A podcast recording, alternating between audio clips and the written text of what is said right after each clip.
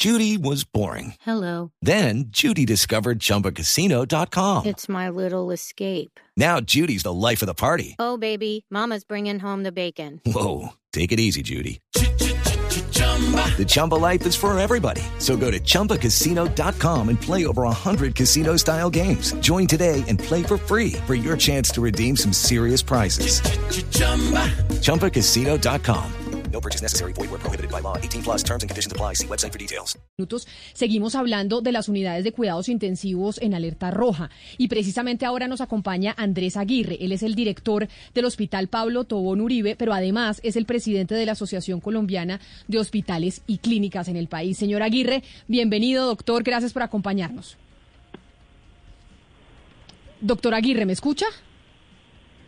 Vamos a ver qué pasa con el doctor Aguirre y si podemos eh, arreglar la parte técnica. Pero Ana Cristina, entonces... Camila, yo le doy datos de, de- Antioquia mientras recuperamos la, la comunicación con el doctor Aguirre. Yo le cuento que en Antioquia es- en este momento hay 1.250 camas eh, UCI destinadas a pacientes COVID y otras patologías.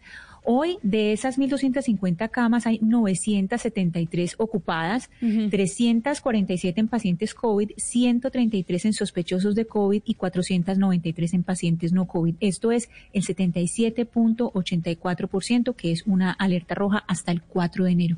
Doctor Aguirre, ¿ahora me escucha?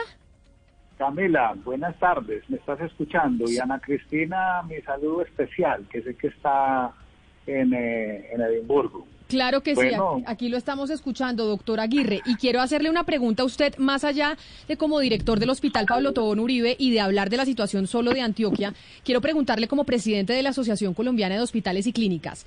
Cuando estamos haciendo este programa sobre las unidades de cuidados intensivos en alerta roja, nos llega, por ejemplo, un mensaje de una oyente que dice, las UCI están llenas de irresponsables. Y quiero preguntarle a usted si esto es verdad. Si los pacientes que llegan a UCI, de lo que ustedes conocen, son gente que era supremamente relajada por estar eh, en la calle haciendo compras masivas, etcétera, etcétera, o también tenemos gente que se cuidó mucho y que tal vez se contagió en su casa, que no necesariamente están llenas las UCI de gente irresponsable.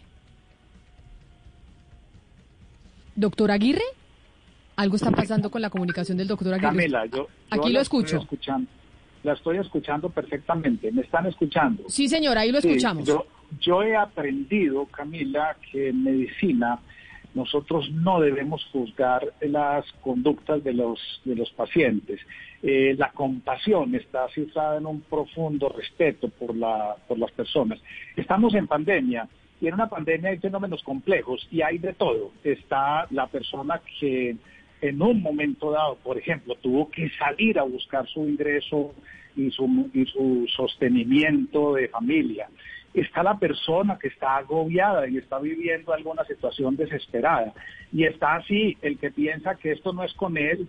Y yo diría que ahí vemos, vemos de todo. Lo que nosotros estamos encontrando en nuestras UCIs, la verdad no es de gente irresponsable, es de gente que por X, Y o Z motivo desafortunadamente ha, ha- contraído este virus que ya está circulando. Sin embargo, no quiero dejar como este mensaje que entonces eh, como, como eh, podamos que- o que nos debamos comportar como queramos, sino que tenemos que ser eh, cuidadosos, aún siendo cuidadosos de todas maneras.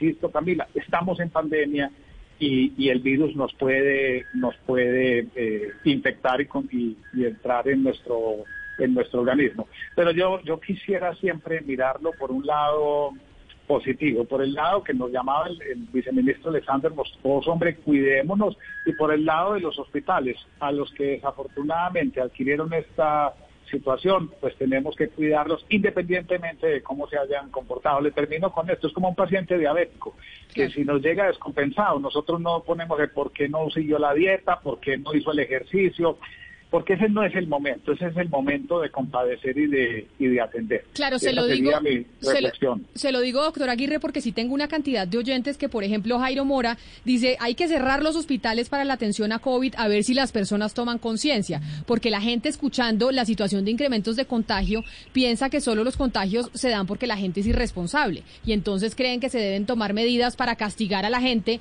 que ya incluso se contagió. Yo creo que hay suficiente castigo con adquirir la, la enfermedad y que eso sería una cosa terrible. La, la, enfermedad siempre está en el horizonte de la vida humana y siempre tratamos de explicarla, por ejemplo, y esto no es nuevo, como un castigo, como un castigo de dioses o como un castigo de la, de la naturaleza.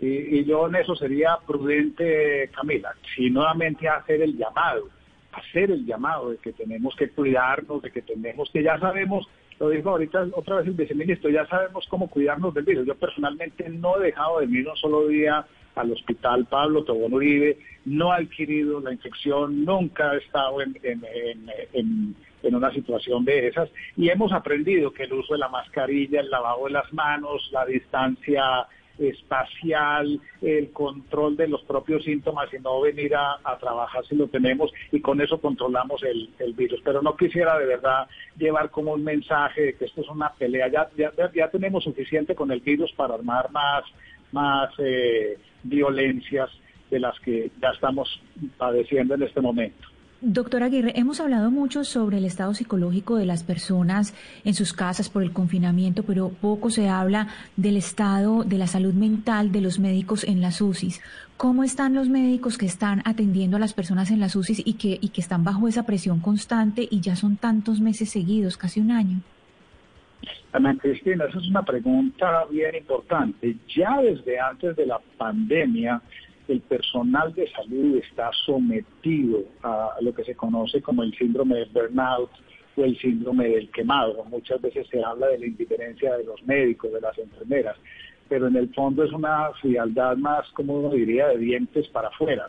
Eh, en el alma interna, sufrimos la frustración, las decepciones de ver eh, morir a las personas, de jornadas extremantes, y el mundo entero está hoy preocupado por esa salud mental del personal médico y del personal de enfermería y en general. El hospital ha tenido que tomar medidas para ayudar a esta, a todo nuestro grupo de, de colaboradores. Esto además implica el reconocimiento de que somos vulnerables, no es fácil. Eh, además las personas tienen el otro temor y es que llegan a sus casas y después de haber servido tienen el temor de, de infectar a sus seres a sus seres queridos. Así que todo lo que se haga por el bienestar de las personas, ahora se habla, se hablaba del salario.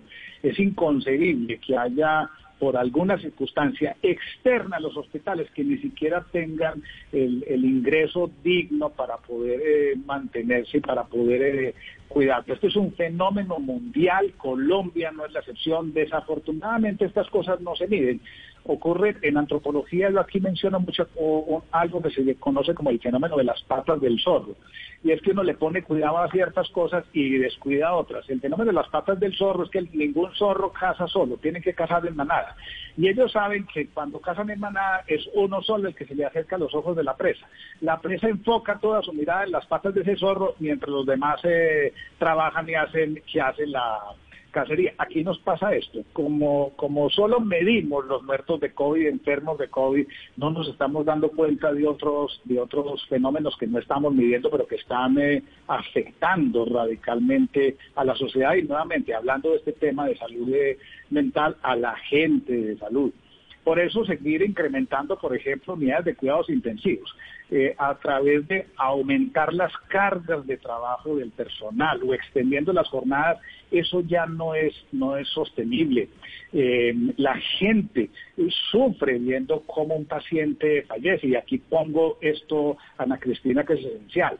Eh, no es lo mismo para un personal de salud que se muera un paciente que ya de por sí afecta, por, al que se le brindó toda la calidad del cuidado, a que se les muera un paciente porque alguna institución por X, Y o Z motivo excede las cargas de trabajo y excede las jornadas de trabajo y entonces queda en este, ese peso de la conciencia.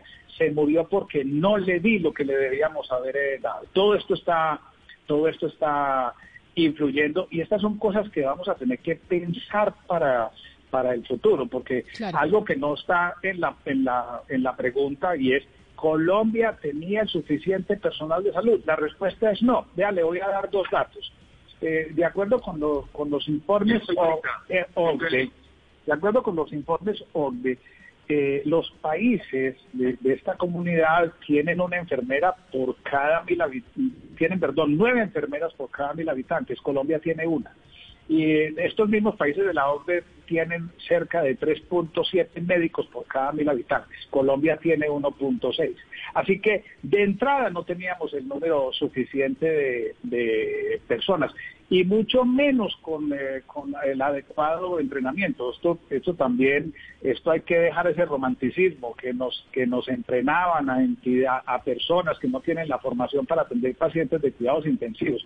Eso fue bonito en un primer momento, pero cuando la gente vio que, que sin el entrenamiento debido se le moría a la gente, la gente claudicó. La gente dice, no me ponga, no me ponga allá. Así que todos estos son fenómenos, repito, que están relacionados con la salud eh, mental y el país va a tener que pensar en cómo rodear a este grupo humano, cómo fortalecer unas políticas de talento humano en salud, porque esto va a volver a repetirse, estos problemas de salud pública, yo no quiero ser apocalíptico, pero esto va a volver a repetirse y, y los sistemas tienen que aprender a cómo enfrentar hacia futuro de una mejor manera esta situación que hoy estamos viviendo.